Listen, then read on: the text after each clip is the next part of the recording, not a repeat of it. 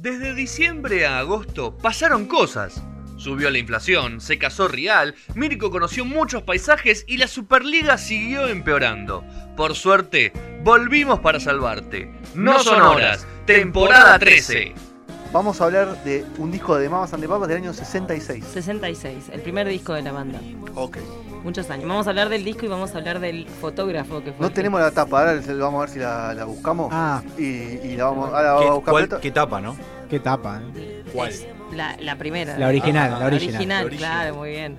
Están- hicieron la tarea. Muy bien. Mirá que, mirá que eh, hay una escena de borrachos, obviamente. Seguimos con el tema de los borrachos. Sacarle una foto a lo que estás tomando es lo más borracho que hay. ¿No? Que alguien conteste ahí afuera. No, no tienen. re- No tienen.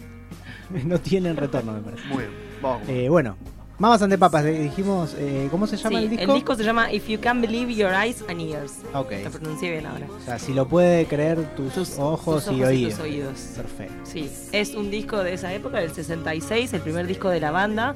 Una banda, un cuarteto, dos hombres, dos mujeres. Eh, para los que no saben un poco la historia de la banda, eh, eran cuatro que arrancaron así, estaban buscando un nombre, estaban empezando como en toda esta movida de California, californiana, de pop, medio country, medio armónicos.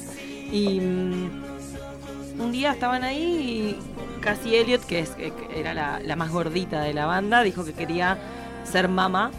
Y Michelle, que era la otra mujer, dijo, yo también quiero Yo ser también. mamá. Y los otros dos hombres dijeron, bueno, yo nosotros queremos ser papas. Y ahí quedó, ok, ¿cómo se llama la banda? De De Mamás, and and Papas. Papas. ¿Eran parejas entre ellos? Había una historia hermosa, eso lo tengo como dato color para el final, pero es como Ok. Fleetwood Mac. Eh, Ah. ten- tenían muchas internas. Michelle Bueno, estaba... los- como los Saba, ¿no? Que también tenían ahí sus kilos. para mí todas las bandas así mezcla eh, era sí o sí. Pero El viejo y famoso cogedero. Sí, bueno. Bueno, sí. Para ser más, para ser más explícito, ¿no? Mira, Sí, así le decían Sí, en California en el no 66. quería decir. Bueno, hablando de ese cogedero, ellos habían, para grabar este primer disco, habían alquilado un departamentito en California, en Los Ángeles creo que fue. Y imagínense lo que había en ese departamentito. Y aparece Guy Webster, que es el fotógrafo que estuvo a cargo de esta etapa, que era un pichi que estaba recién arrancando, que después pegó grandes etapas de discos como la de Simon y Garfunkel, eh, la famosa de Hello, Darkness, Sí. friend. Bueno, esa la hizo él. También hizo el álbum debut de, de The Doors. Y bueno, este lo mandaron a trabajar al departamento. se quedó en California. después. Sí, Claro. ya, pobrecito, falleció en febrero. Pero bastante Mirá. duro. Sí, sí. Y Más nada. con todo lo que ¿Eh? se habrá metido, ¿no? Encima. Olvidar. Sí, pero sabes que, bueno, vi- estuve viendo ahí un poco de entrevistas de cómo fue todo este proceso. Y en este trabajo, que era uno de sus primeros, lo metieron eh, en el departamento con los de Mamas and Papas. Y le dijeron, saca fotos y de ahí qué tiene pasa. que salir la tapa. Y ahí salió.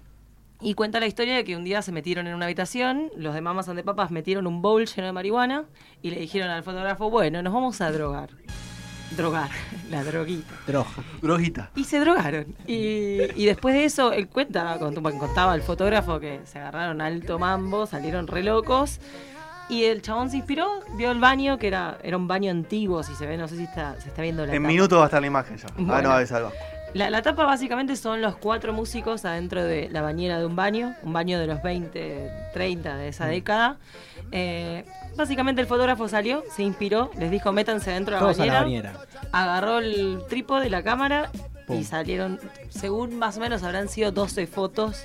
Tengo la data exacta. Y una fue la tapa. Sí, pero fue como, sabían que iba a ser para la tapa del disco, ya lo Ah, tenía como... lo. Igual eso, eso es polémico siempre. ¿no? ¿Viste? Te dice, saqué esa foto y yo sabía Sí, que era esa. Sí, totalmente. Pero bueno, eso dice como que fue la única foto que sacaron. No es que se sacaron más fotos en todo el baño. Qué como que yo, fue esa. loco. Y en la foto están re locos. Se- Sí, se uno los ve- se se, los ve les ve, locos. se les ve- se los ve muy locos. La locura traspasa nivel. Los la- ojitos, las caritas, las están, pas- están todos reenfiestados. Eh, así que es una etapa muy buena. Hubo un tema cuando, cuando salió, y es básicamente que en la tapa se veía el inodoro, porque al lado de la bañera estaba el inodoro. Y como si la gente no fuera al baño en esa época, era como algo indecente, inconcebible. Ah, un tabú. Sí, era un disco que se vendía en, en- en lugares a- para todo público y como que era un tabú muy grande que se viera el inodoro. Entonces, Pasó algo parecido con los Stones en un momento, ¿no? Con un disco que tenía la tapa algo de. Puede ser, yo del- ahí me del escapa. baño o algo así. Del baño no me acuerdo. Sí. Me en acuerdo esa de época había como... Había, me Me acuerdo, de acuerdo. un quilombo con los Beatles, el, el- lo que le dicen el, al- el- la tapa de los carniceros que están ellos con Sí. cortando unos muñecos de, de bebé, tipo en una carnicería que fue eh, fue prohibida, le cambiaron la, la tapa, bueno. Pero había, había como censura de alguna forma. ¿no? usaba, eh, a- dicen que ahora estamos susceptibles, pero en esa época eran Eran más, más susceptibles, susceptibles, sí, y por temas bastante más, Más boludones. sutil- sí, Banales. sí, más banales. Bueno, lo que pasó Cigarette fue que. Banquet el. Sí. ¿no? Ahí está. ¿Qué, de que era en un baño no también? Hay en un un, baño. hay Sí, como un sí. fetiche de los músicos con los baños. Hay varias tapas de, de, de no, no discos. fue, ¿quién El fue? de Oasis no es en un baño, ¿no es? No. No, El- es en un comedor, Es creo. un Es comedor un- eso. es un living. Es un living. Pero hay varios. Hay una, hay una foto de Yoko Ono con Lennon en la bañera. Hay, hay como un tema con la bañera. Bowie también tiene. Bueno, volviendo al tema, había un inodoro en la tapa y había que taparlo. Salieron un par de discos originales y cuando vieron esto dijeron, bueno, vamos a hacer algún chanchullo para que se tape. Y le sobreimprimieron un cartelito que decía que incluía California Dream- Dreamin'. Tengo un tema con el inglés, boludo, que me estaba matando. California Sí. Monday Monday y Rodri, vos I decís, que, name. vos decís que Rodri... Por Yo te lo digo, yo te lo traduzco. Dale, dale. bueno, lo taparon con eso. Esa fue la solución, básicamente. Esas son las versiones de la edición, de la edición, de la Sí. edición. La Sí, fueron- que el que fueron tiene la edición original ahora se llena de Cotiza en bolsa Claro. mal, mal. Hay muy pocos y obviamente es de coleccionista ya el que tiene esa. Así que el inodoro vale muchísimo. Eh, esa básicamente es la historia. Ya está la tapa en youtube.com viendo. barra radio de la calle. estamos viendo. Eh, claro, le taparon el inodoro por indecente. Por indecente. Opa. Ellos estaban drogados, pero el indecente era era el inodoro. inodoro. Está muy bien. Eso es lo que tenía la época, ¿entendés? Sabían un Una época montón- hermosa. De hecho, investigando me enteré de algo que yo no sabía y ya ahora estoy un poco en contra de haber puesto esta tapa, pero Epa. resulta que eh, John eh, Phillips, que era uno de los cantantes, que fue el primero en morir, creo, si no me equivoco, fue acusado después de muchos años de incesto.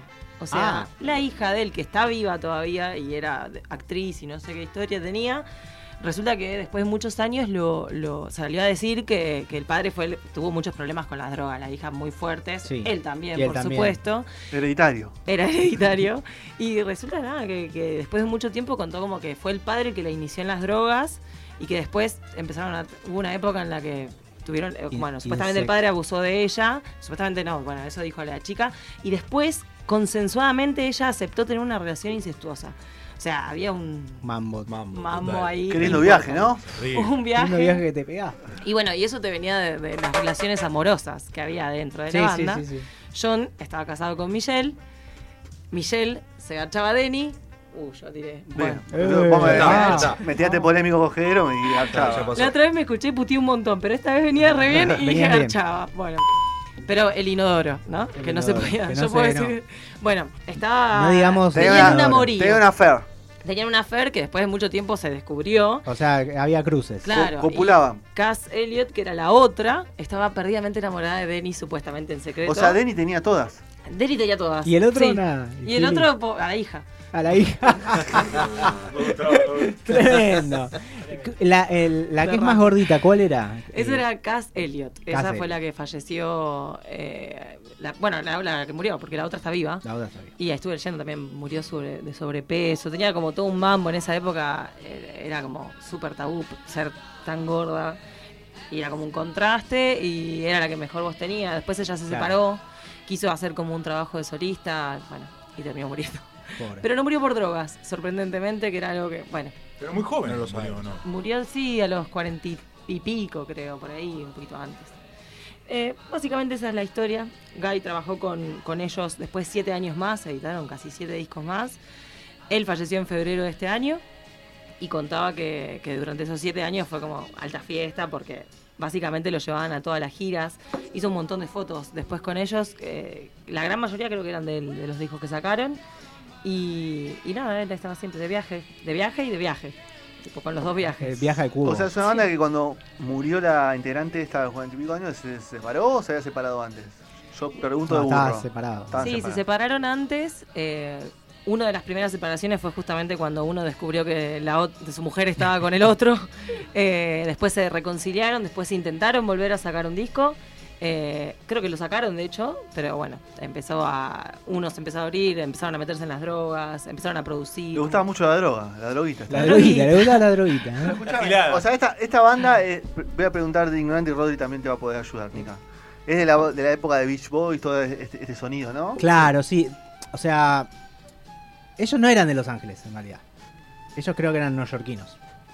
Pero venían con toda esa onda Beach Boys, de la onda playera, y fueron los que le dieron como la entrada a, a lo que fue la cultura beat, a la invasión beat, ¿viste? Pues vinieron los Beatles y los Beach Boys, ellos. y The Bears par- estaban ahí The también. Bears También. fueron los que sobrevivieron a toda la invasión beat de los Beatles, digamos, todo ese Los sonido. locales. Claro, los- son los locales que más o menos acompañaron porque venían con esa onda. Eso es el, el, el pre y, y el post Bustock, digamos. Son, son los, así los sobrevivientes de toda esa época. Eh, o sea, lo más eh, hippie, flower Este power. tiene digamos. 11 canciones. ¿Puede ser? 11 Puede canciones, 11 canciones. No, no lo Sí, tengo Porque hoy lo, estuve, confirmado. hoy lo estuve escuchando. Ya te voy a decir, ya te voy a decir. Eh, Lo cual fue muy difícil sobrevivir a todo eso porque lo- las, las banditas estas IE, IE, como le decían en España, y eso, que hacían todos temas así, eh, era, fue realmente una invasión 12 mun- canciones. mundial y había que hacerle el aguante. y el disco dura 35 minutos. O sea, es un disco, Es un disco corto. de- Corto. Es un disco de tiene, punk. y que tiene muchos hits. Ramón. Es muy de ese estilo también, ¿no? Sí. Temitas cortitos, dos minutos y pico. Pero tiene ¿no? muchos hits. Y es muy fácil de escuchar, como que Eh, cuando, cuando arrancás con, con este tipo de música que es de una época ajena, por así decirlo, igual a todos nos gustan los. Beatles, o sea, puede haber, pero digo, es todo vocal, es súper armónico, súper acústico, o sea, tienen instrumentos y un par de cosas, obvio, pero es como que lo escuchás y no te das cuenta cuando empieza, podés entrar en loop, bueno, eso tiene eh, ese tipo de música, como que, y la droguita. Y la droguita que, Que son como primos cositas. hermanos. Y vos sabés que ahora hay como un tema de, de cómo se, se edita la música, cómo se hace la, el rango dinámico de la música, onda es la, la diferenciación de los de los sonidos y de, de los instrumentos, que es, en el, digamos, a partir de los años 90 fue, se igualó, digamos. Suena lo- igual de alto una batería que una voz, que una guitarra, suena todo igual para sonar mejor en la radio, para sonar más fuerte que la otra canción. Y eso crea en el oído un cansancio. Entonces vos escuchás música más moderna, o sea, más ahora, ¿no? Tipo del 2010 para acá, y no podés escuchar mucho tiempo música porque te, te crea una fatiga en el oído. O sea, está científicamente comprobado. Por esto de esta pared de sonido que está todo el tiempo como eh, atacando el tímpano.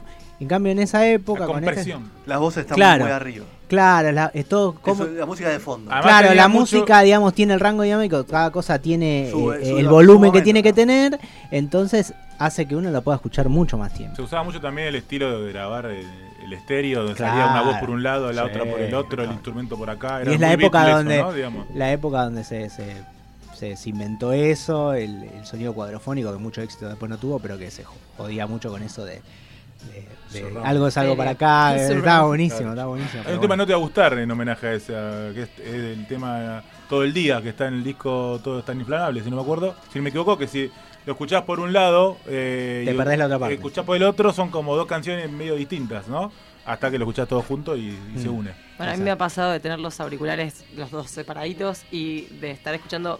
Me acuerdo de Marta My de, de los Beatles, que arranca en una, y yo decía, tipo, no- yo ponía play y no, No no, la escuchaba, tenía, me faltaba un auricular, y cuando me lo puse fue como, wow. O sea, esto me sigue sorprendiendo, estamos en el 2019. Bueno, casi eso es lo que 20. pasa con.